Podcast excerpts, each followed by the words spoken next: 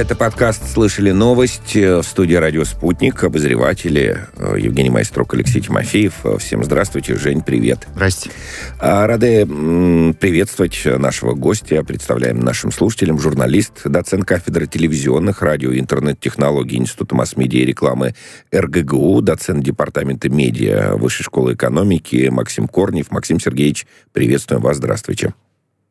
Приветствую всех радиослушателей и, судя по всему, радиозрителей. Это правда, да. Вот это замечательно, что вы подчеркнули. Мы, кстати, приглашаем слушателей переквалифицироваться в зрители. Для этого много телодвижений совершать не надо. Нужно просто зайти на канал «Радио Спутник» в Ютьюбе. А, Максим Сергеевич, что у вас э, в вузах ваших э, с э, удаленкой, с омикронами и прочими вещами? Ну, омикрон бушует, в вузах все по-разному. РГГУ, в частности, до 26-го продлили режим а, удаленки, онлайны. А вышка старается держаться за офлайн, но также есть много процедур, которые позволяют перевести в онлайн. А, боремся, стараемся. Ну, тоже можно понять студентов, поскольку кто-то за это платит, кто-то э, хочет очно получать знания. И действительно, контакт немножечко другой, э, когда в онлайне и когда в офлайне. Поэтому всех можно понять, но ситуация требует, конечно, сохранения здоровья и жизни, поэтому вот стараемся балансировать а, не обделять студентов, но при этом и беречь их здоровье. Это да, но слушайте, но про студентов-то это действительно важно, конечно же. А про преподавателей, вот слышали наверняка, да, что Минтруд рекомендует перевести на удаленку максимально возможное количество работников, сотрудников из-за распространения коронавируса. А ведомстве поясняет, что численность таких сотрудников, э, которые должны быть переведены на удаленный режим работы, каждая организация должна определять самостоятельно, исходя исходя из своих возможностей. А, у вас вот по поводу преподавательского состава, вы вообще там вот говорите, как вам удобнее, на удаленке а, или вам тоже, так сказать, онлайн привычнее? В смысле Стараемся офлайн, учитывать, да. да, все варианты, ну, в первую очередь, администрация. А, конечно, пожилые преподаватели, преподаватели, у которых есть какие-то проблемы со здоровьем, они по умолчанию на удаленке. А, те, у кого там смешанные какие-то курсы, когда там полгруппы, может быть, ушло на карантин, или а, какие-то курсы, которые а, межкампусные так называемые, да, люди в разных городах, они тоже на онлайне. Но, э, опять же, такая установка, например, в вышке, больше 30 человек лекции в онлайн, а семинары в группах, э, группы меньше 30 человек, все-таки стараются держать в офлайне. Э, опять же, да, преподаватель тоже его здоровье важно, поэтому не всякий преподаватель э, обязан выходить в аудиторию, но все-таки есть желание, э, несмотря ни на что, э, все-таки жизнь не останавливать и продолжать людям студентам давать знания в том формате, в котором, конечно, лучше усваивать. Поэтому я очень понимаю э, сложность э, со школьниками, например, потому что, например, старшеклассники э, вполне могли бы, да, уже учиться на удаленке, а вот совсем младшие классы, э, социализация, э, умение работать в коллективе, внимание, все страдает, да, поэтому Максим Сергеевич, э, вот с образованием сложно, сложно. Расскажите, конечно. пожалуйста, о вашей личной эффективности в офлайне. Вот как вы ее оцениваете? На 100% так же, как онлайн? Или вы чувствуете, что ваша личная эффективность, ну там, 99%? Честно, я Честно. со студентами очень хорошо онлайн э, себя чувствую. Я вообще-то сторонник онлайна в те моменты, когда это действительно требуется.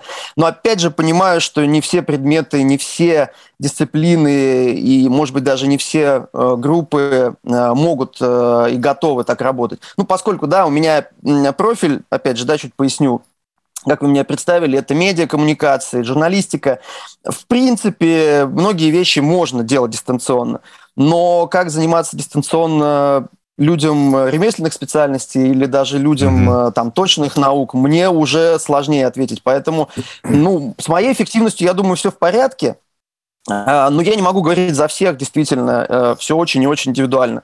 Не просто, не просто, прямо скажем, да. А вот скажите, пожалуйста, если, так сказать, от частного к общему переходить, вот когда Минтруд рекомендует э, перевести на удаленку угу. максимально возможное э, количество работников, как вот мы это должны понимать? Ну, мы, в смысле, обычные люди. Ну, так сказать, если есть опасность, тогда давайте ведем э, меры, да, и, скажем, обязательно перевести и сократить. А здесь вот эта вот рекомендательная форма обращения к работодателям, она о чем нам должна говорить? И, так сказать, и э, должны ли работ, работодатели прислушиваться к этой, э, к этой рекомендации, исходя из каких критериев и так далее? Я думаю, что это, конечно, и в хорошем, и в плохом смысле попытка разделить ответственность э, со всеми остальными людьми, да, не только же государство обязано вытягивать на себе э, всю историю с пандемией. И здесь э, действительно дается какой-то коридор, в котором есть э, некие требования, но есть и рекомендации. Ну, допустим, в первых волнах, да, там были, в общем-то, и требования, когда не, не, не меньше какого-то процента, я сейчас не помню, должны быть а, обязательно на удаленке. И, конечно, к рекомендациям тоже стараются прислушиваться, опять же, в большей степени а, госструктуры или с государственным участием, чтобы, опять же, не а, вызывать какие-то неприятности на себя. А коммерческим компаниям, ну, в общем, э, я думаю, что это дается на откуп уже э, самостоятельных принятий решений, поскольку понятно, что там у малого бизнеса, если у тебя там работает пять человек, да, ну что, ты двоих отправишь домой, а если у тебя все построено вокруг э, кофейни или какой-нибудь доставки, то каким образом ты можешь эту рекомендацию выполнить? Поэтому mm. мне кажется, что это действительно и желание, и потребность э, в том числе разделить ответственность с и бизнесом, и с людьми, чтобы люди тоже помнили о том, что ну, они в той же равной степени ответственны за то, что с ними происходит, а не только а, по указке должны что-то делать. Вот смотрите. Поэтому, наверное, перешли к формату рекомендаций. Угу. Еще одна э, история про ответственность и про бизнес. А, да, ну мы напомним статистику жуткую по угу. омикрону. 17 400 человек э, попали в больницу сегодня. 17 400 человек. Тогда как в понедельник понедельник таких было всего лишь 9 тысяч человек. То есть, по, по сути, э, в два раза. А заражение коронавирусом выявили э, более чем у 125 тысяч человек. Про ПЦР-тесты вот тоже пару слов, так сказать, ваше мнение угу. хотелось бы услышать.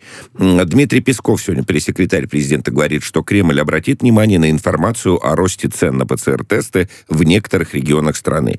А чуть раньше в Петербурге там подняли этот вопрос. Председатель Петербургского заксобрания Александр Бельский говорит, говорит, что э, сегодня стоимость наборов для ПЦР-тестов в аптеках колеблется от 600 рублей до 3000, а стоимость платного исследования в медучреждениях начинается от 1200 рублей. Тогда, как мы знаем, э, в Доме там проводили свое собственное расследование, выясняли они, что цена э, ПЦР-теста 150 рублей. Ну, то есть получается, что кому, как говорится, война, кому мать родна? Война, кому мать родна. Да. Ну, выходит, что так. В общем-то, любой бизнес э, да, живет по законам э, почему бы не заработать. И поэтому здесь, э, конечно, государство должно успевать какие-то регуляторные меры включать.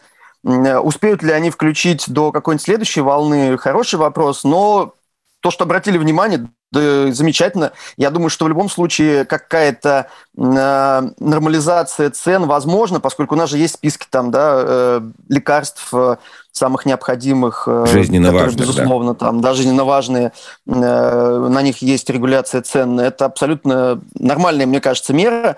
Э, но, опять же, обвинять бизнес в том, что вот они наживаются на этом, ну, с этикой у бизнеса, может быть, не всегда хорошо. И, опять же, здесь вопрос регуляции этого.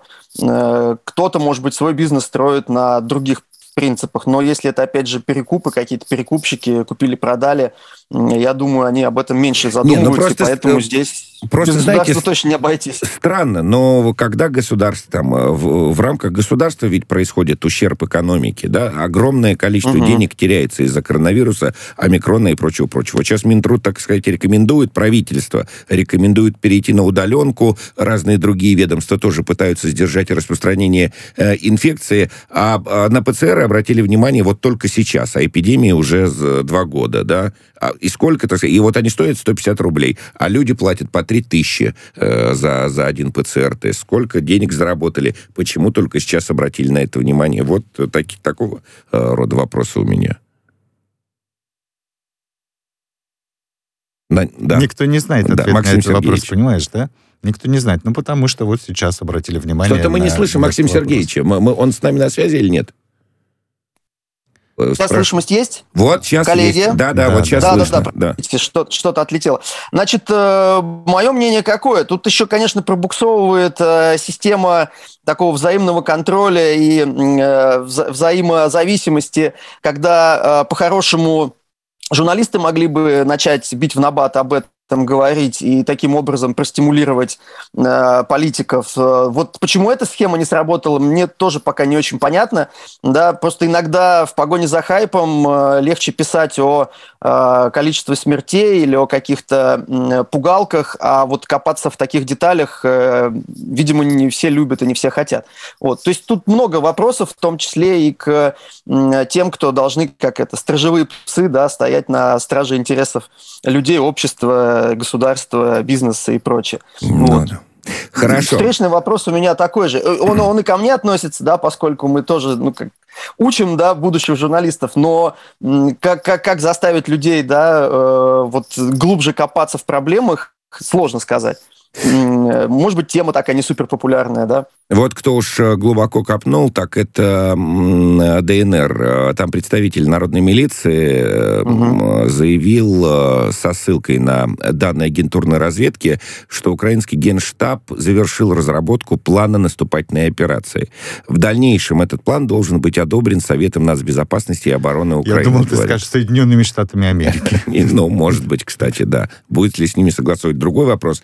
Но, на ваш взгляд, насколько тревожный звонок? С одной стороны, ну, понятно, понятно, что военные ведомства на то и военные ведомства, чтобы у них были всякого рода планы. Были все планы. Да, с 18-й стороны это план наступательной операции, а там есть ряд там минские договоренности, ну и вообще, так сказать, э, к чему это приведет. Понимают они вот в этом плане, можно ли э, предусмотреть? Ну, не будучи политологом или не являясь прям экспертом по Украине и войне, я могу судить только какие-то медиа-эффекты, да, и о том, что вот мы видим и слышим. Я думаю, что на этой теме еще поспекулируют, и действительно у любого военного ведомства обязательно должны быть планы, несколько вариантов наступления, несколько вариантов отступления, и поэтому сам по себе факт, что они там что-то разрабатывают, это одна история. Но другая история, если опять же мы можем отделить э, взаимные какие-то претензии от э, реальных фактов, но мы слышим, да, новости и все-таки уже факты, что есть факт несоблюдения Минских соглашений, тяжелая техника подведена, обстрелы. А вот это как раз, э, наверное, более тревожная история. То есть не станет ли это каким-то триггером? То есть даже планы наступления это одно, но если это перерастет в какую-то перестрелку и перерастет в столкновения неконтролируемые, то вот с этим мож, могут быть сложности, опять же, локальные. Поэтому подозреваю, что, судя по всему, уже все встало на какие-то дипломатические рельсы, да, мы там обмениваемся какими-то ответами, э, и, судя по всему, идет э, на высоком политическом уровне торг. Но по медиа-эффектам я уверен, что это будет еще долго э, муссироваться, просто потому что это привлекает внимание, потому что это пугающие новости. Вот, в негативных вот, а... новостях всегда проще собрать внимание и трафик. Но вы профессионал, так сказать. Вы можете препарировать новости на эффект, на еще на какие-то составляющие. А, угу. а, а, а сами-то ощущаете ну, какую-то возросшую тревожность в связи, в связи вот с разогреванием информационного э, поля, там, что касается Украины, возможно, Конечно. войны и так далее? Вот на себе лично.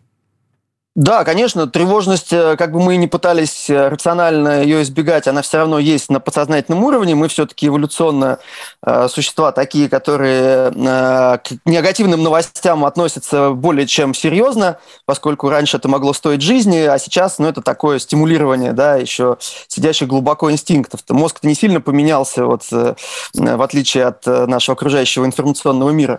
И поэтому даже ночью иногда к холодильнику страшно идти, хотя понятно, что тебя там соблюдают зубы тигр не съест из-за двери. Поэтому вот на этих механизмах все равно все будет работать. И, конечно, тревожность есть даже у самого рационального человека. Ну и опять же, уж не будем там приводить Чехова с его ружьем, если оно висит на стене, его долго показывать, что оно рано или поздно выстрелит.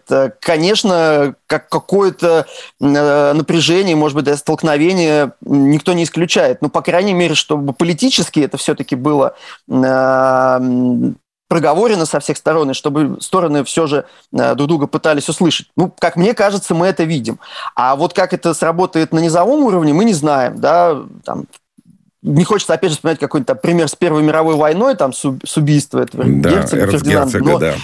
Да, но вот иногда исторические аналогии напрашиваются, хотя исторические аналогии, как известно, да, они ни к чему все равно, в общем-то, не приводят, и история с толком-то ничему не э, учит. Это но... к разговору, мне кажется, многие печали, многие знания. Вот, то есть, если бы да. мы, так сказать, плохо помнили э, историю Первой мировой войны, то, может быть, и не тревожились бы, да? А, а может так... быть, и не тревожились бы, да. С другой стороны, э, вот мы же помним историю как раз после Первой мировой войны испанки, это тот самый, да, грипп, не страшнее которого некоторые считают омикрон, и как он волны волнами выкашивал людей. И, в общем-то, тоже были очень похожие истории. Тоже и правительство, и там организации, и врачи говорили, давайте, давайте прививаться. А люди говорили, да ладно, мы уже устали. И, в общем, там, помню, тоже был там три или четыре волны. Людей покосило больше, чем в Первую мировую полегло. Да? Поэтому вот тут очень интересная такая штука. Реальная опасность, которая нам угрожает микрон, люди предпочитают не замечать.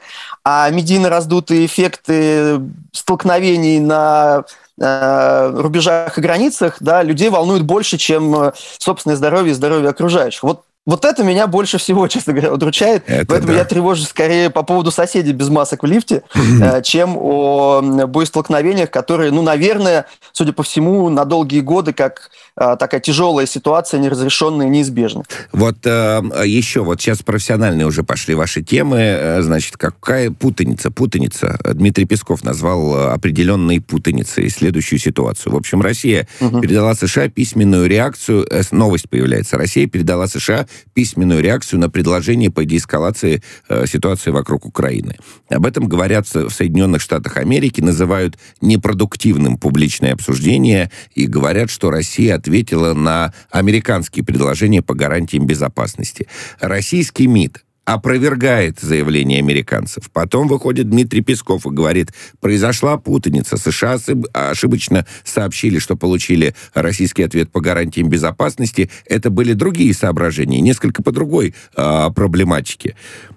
Как такое может быть, когда мы говорим о Кремле и о Белом доме, о коммуникации между, ну, так сказать, верхушками пирамид?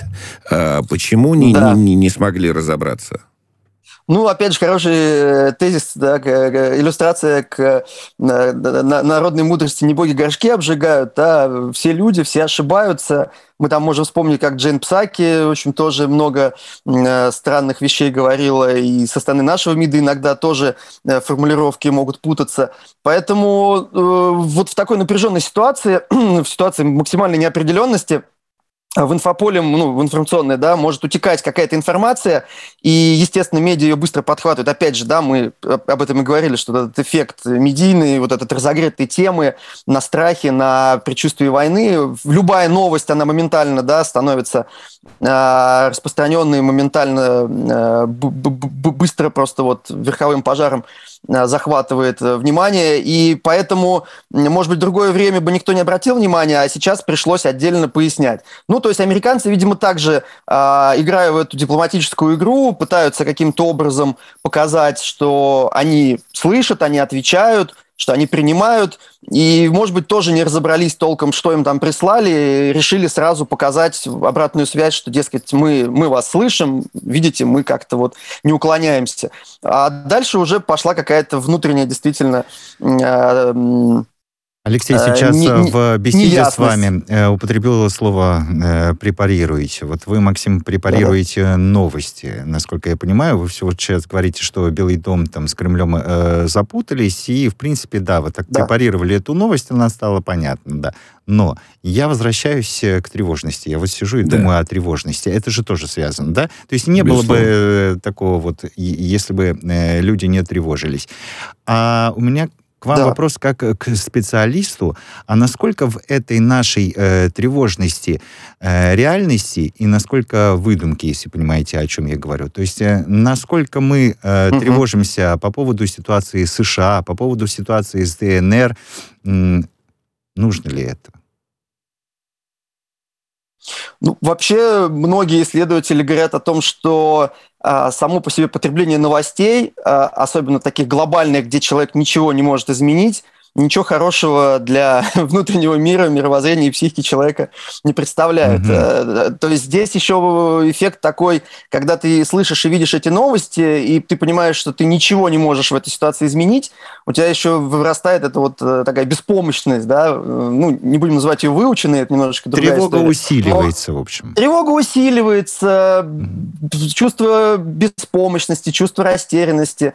Поэтому, конечно, неподготовленному человеку новости вот смотреть и пожирать, что называется, в больших объемах, я бы, честно говоря, не советовал, просто потому что э, если ты не можешь это никак изменить, то ты можешь изменить только отношение к этому, а если ты начнешь э, полностью черстветь и полностью себя э, выгораживать от того, что происходит вокруг, так можно в депрессию свалиться. Далеко да? уйти, а, да. А, знаете, еще вот давайте пофантазируем. А я знаете, о чем подумал вот в этой истории с э, путаницей и так далее? Вот ее бы не было, если бы все карты лежали, так сказать, рубашкой вниз.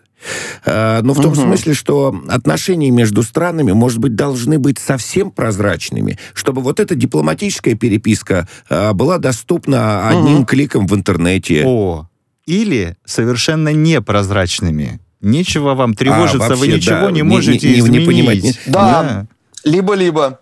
Недосказанность, конечно, вызывает больше тревоги, чем полная открытость или полная закрытость.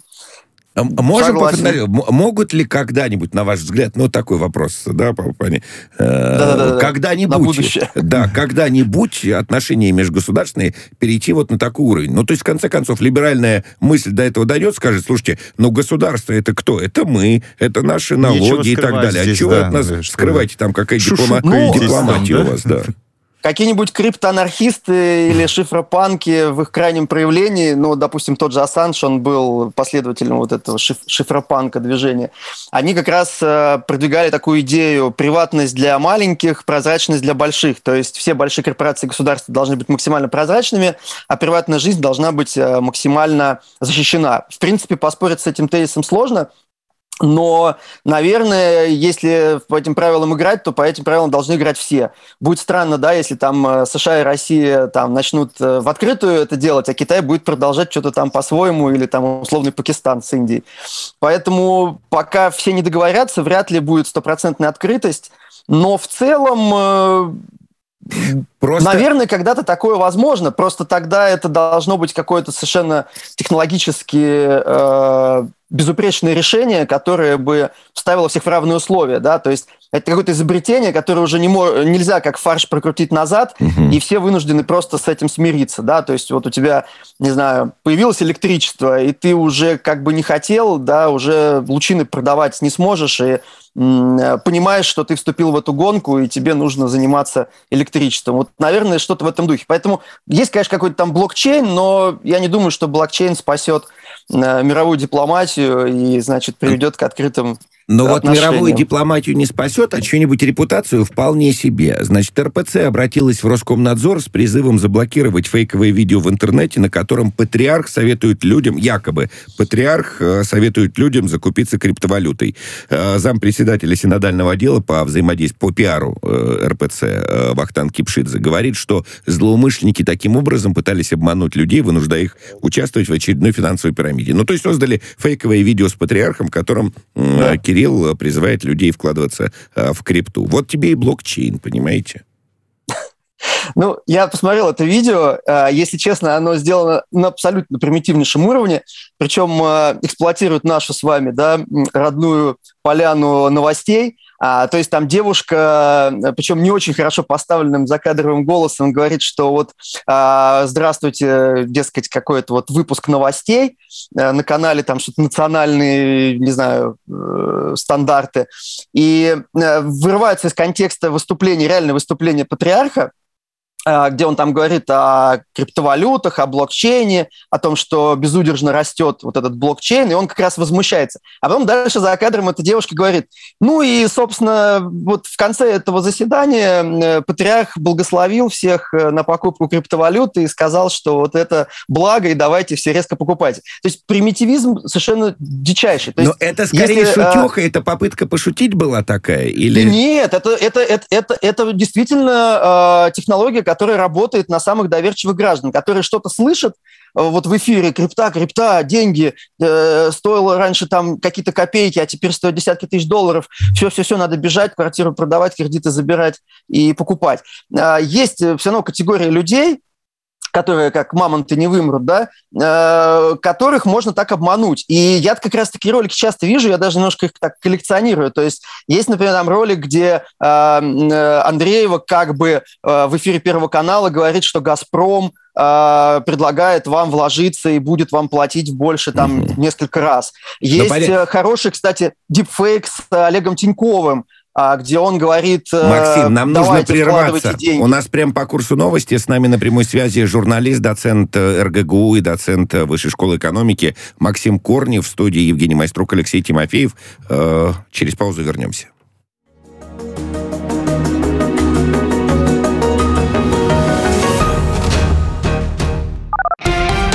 Радио «Спутник». Новости студии Дмитрий Михеев. Здравствуйте. Норвежский суд отказал террористу Андерсу Брейвику в условно-досрочном освобождении. Устроивший бойню в Осло и на острове Утея в 2010 году Брейвик провел в заключении половину назначенного судом срока и теоретически имел право на условно-досрочное освобождение. Однако психиатр, э, выступавшая на суде, заключила, что террорист все еще опасен для общества. Наблюдатели из стран СНГ позвали на референдум по Конституции в Беларуси. Приглашение направили представителям Центра избиркомов Азербайджана, Армении, Казахстана, Киргизии, Молдавии, России, Туркмении, Таджикистана и Узбекистана. Референдум по внесению изменений и дополнений в Конституцию республики назначили на 27 февраля. В Латвии на три месяца продлили режим чрезвычайной ситуации на границе с Белоруссией. Ограничения ввели еще 11 августа 2021 года на фоне миграционного кризиса. Э, по оценкам э, специалистов, очередное продление обойдется Латвии еще почти в 4 миллиона евро. Таджикистан оценил материальный ущерб от конфликта на границе с Киргизией в 133 тысячи долларов. Основные потери на таджикской стороне границы понесли селение Чаркух и Сурх. Пострадали около 60 построек, включая столовую, пекарню, магазин и центр здоровья. Ранее сообщалось, что на киргизской стороне пострадали не менее 11 15 домов, а, несколько хозяйственных построек и здания воинской части. Пограничный конфликт между Киргизией и Таджикистаном произошел 27 января. Однако уже ночью, 28 января, стороны договорились о полном прекращении огня. Сейчас э, на границе спокойно. Ношение защитных масок на открытом воздухе отменили со 2 февраля в Париже. Такое решение принято на фоне значительного сокращения показателей заболеваемости в регионе на протяжении нескольких дней. Вместе с тем власти подчеркивают необходимость соблюдать такие защитные меры, как э, социальное дистанцирование и регулярное мытье рук.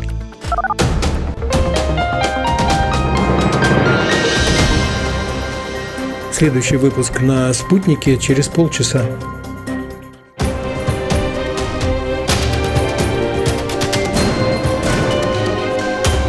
Радио «Спутник».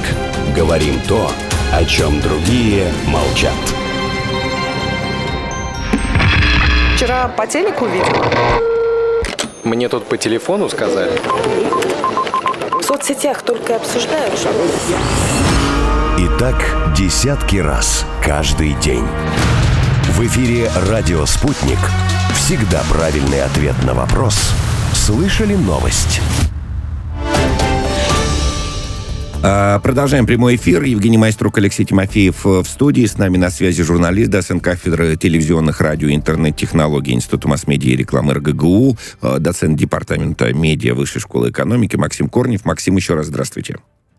Да, еще раз здравствуйте. Значит, неожиданная абсолютная история. Генпрокуратура России предложила публиковать карты с расположением дорожных камер и автоматически отменять штрафы, выписанные по ошибке. Ведомство предлагает разработать такой порядок аннулирования выписанных по ошибке штрафов, чтобы водителю каждый раз не пришлось подавать соответствующее заявление. В Генпрокуратуре отметили – что сейчас главной целью установки камер на дорогах является обогащение, а вовсе не безопасность дорожного движения. То есть это уже Евген прокуратуре понимает. Что за новая искренность э, проснулась в Генеральной прокуратуре Российской Федерации? На Большой Дмитровке. Да. Да, да. Слушайте, ну это замечательно. Если у них какие-то, может быть, показатели э, пошли вниз, им нужно поднять их, может быть, у них новая пиар-стратегия, может быть, у них межведомственная конкуренция, а, что бы там ни было под капотом, но это же здорово, когда а, даже декларируемо в интересах людей, но пытаются э, что-то э, разобрать, понять и откатить, может быть, опять же, э, в популистских целях, но в интересах же людей. Мне, мне всегда нравятся такие новости, и даже если это, не знаю, там, соревнования или технологии, пиар и прочее, да какая разница? Если, правда, э, со штрафами все станет по прозрачнее и полегче, ну, отлично. Ну, такая межведомственная... Главное, чтобы другой рукой что-нибудь не запретили, вот. такое, опять же, из этой серии. Совершенно... Вот это вот да. настораживает. А, вот, да, и ну, у вот. меня тоже тревожность проснулась по этому поводу. Думаю, ну, ну неспроста, так сказать, но, но неспроста да, такая благодетель. сказал, надо отгораживаться. Да. Мало ли что сказали в Генпрокуратуре.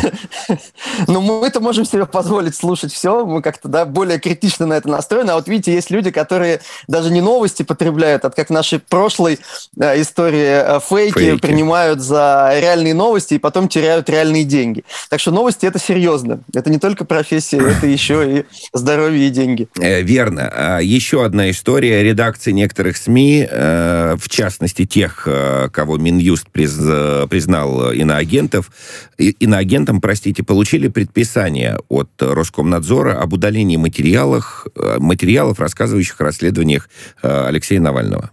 Э, ведомство требует удалить 77 материалов, в том числе такие резонансные, с э, огромными просмотрами, как вот этот вот «Дворец в Геленджике», э, фильм «Он вам не Димон» э, и так далее. Причина – распространение материалов организации, деятельность которой запрещена в России.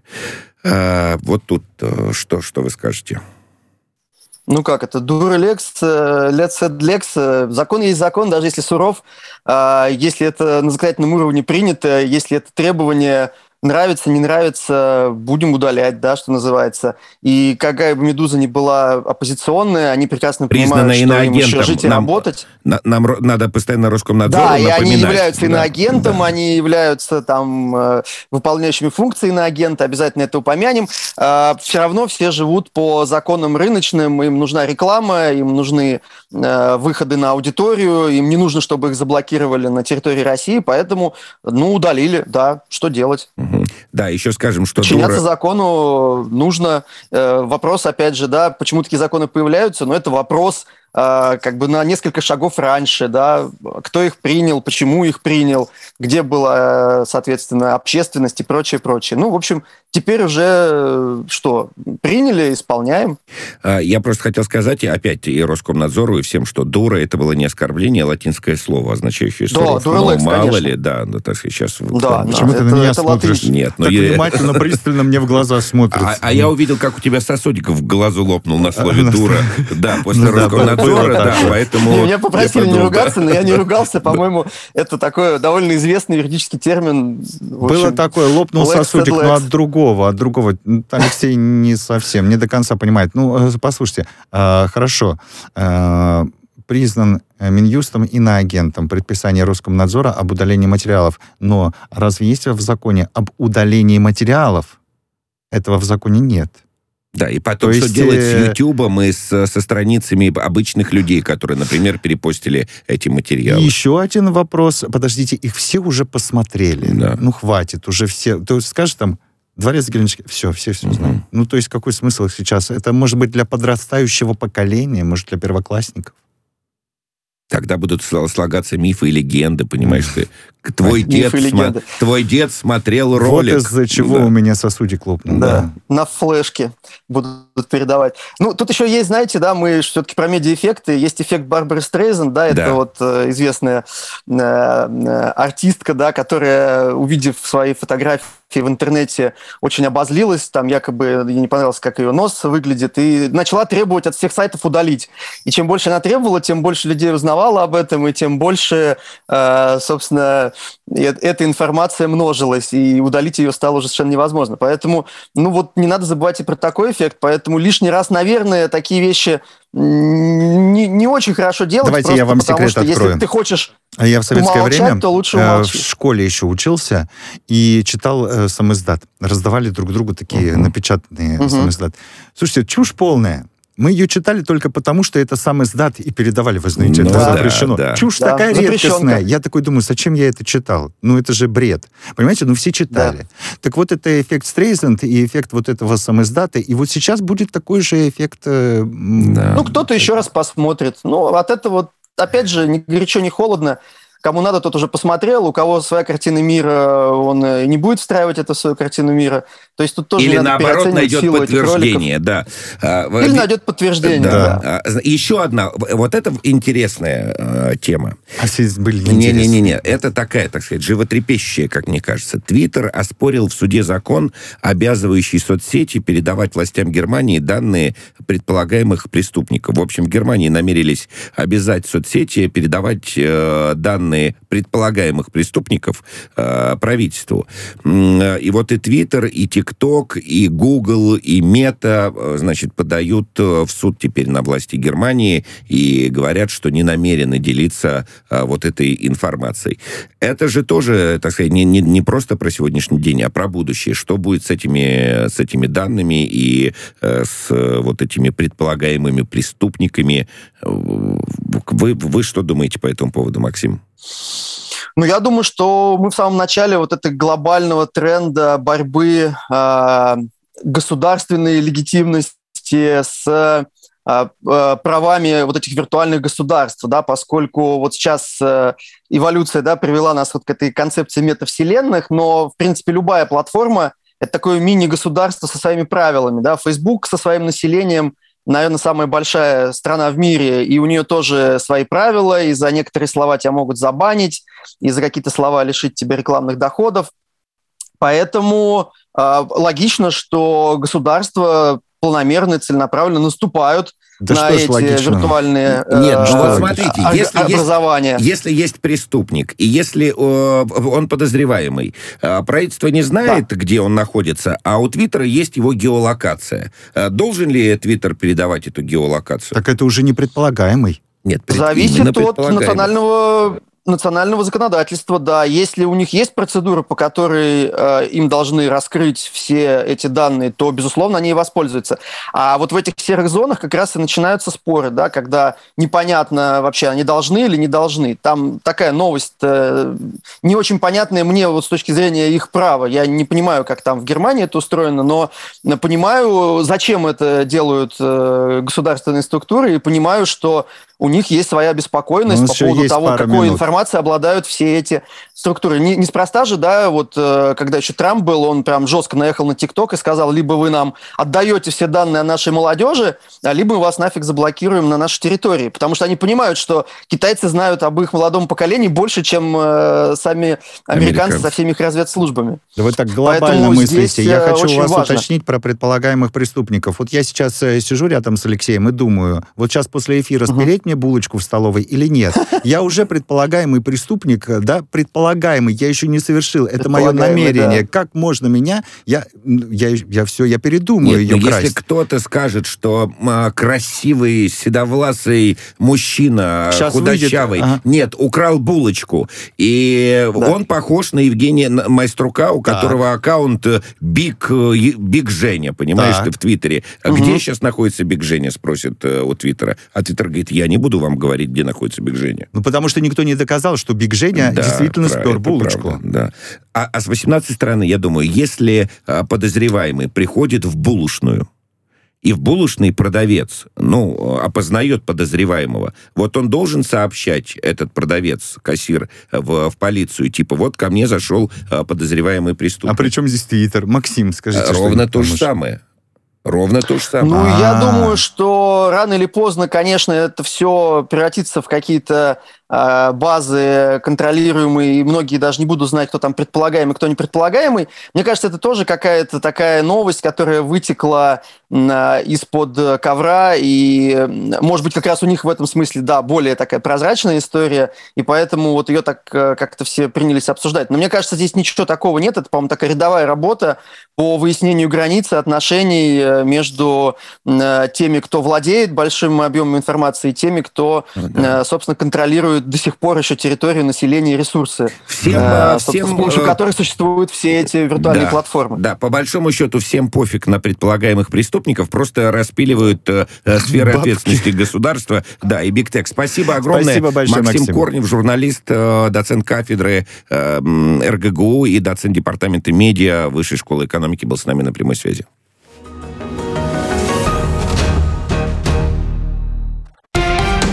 Радио «Спутник».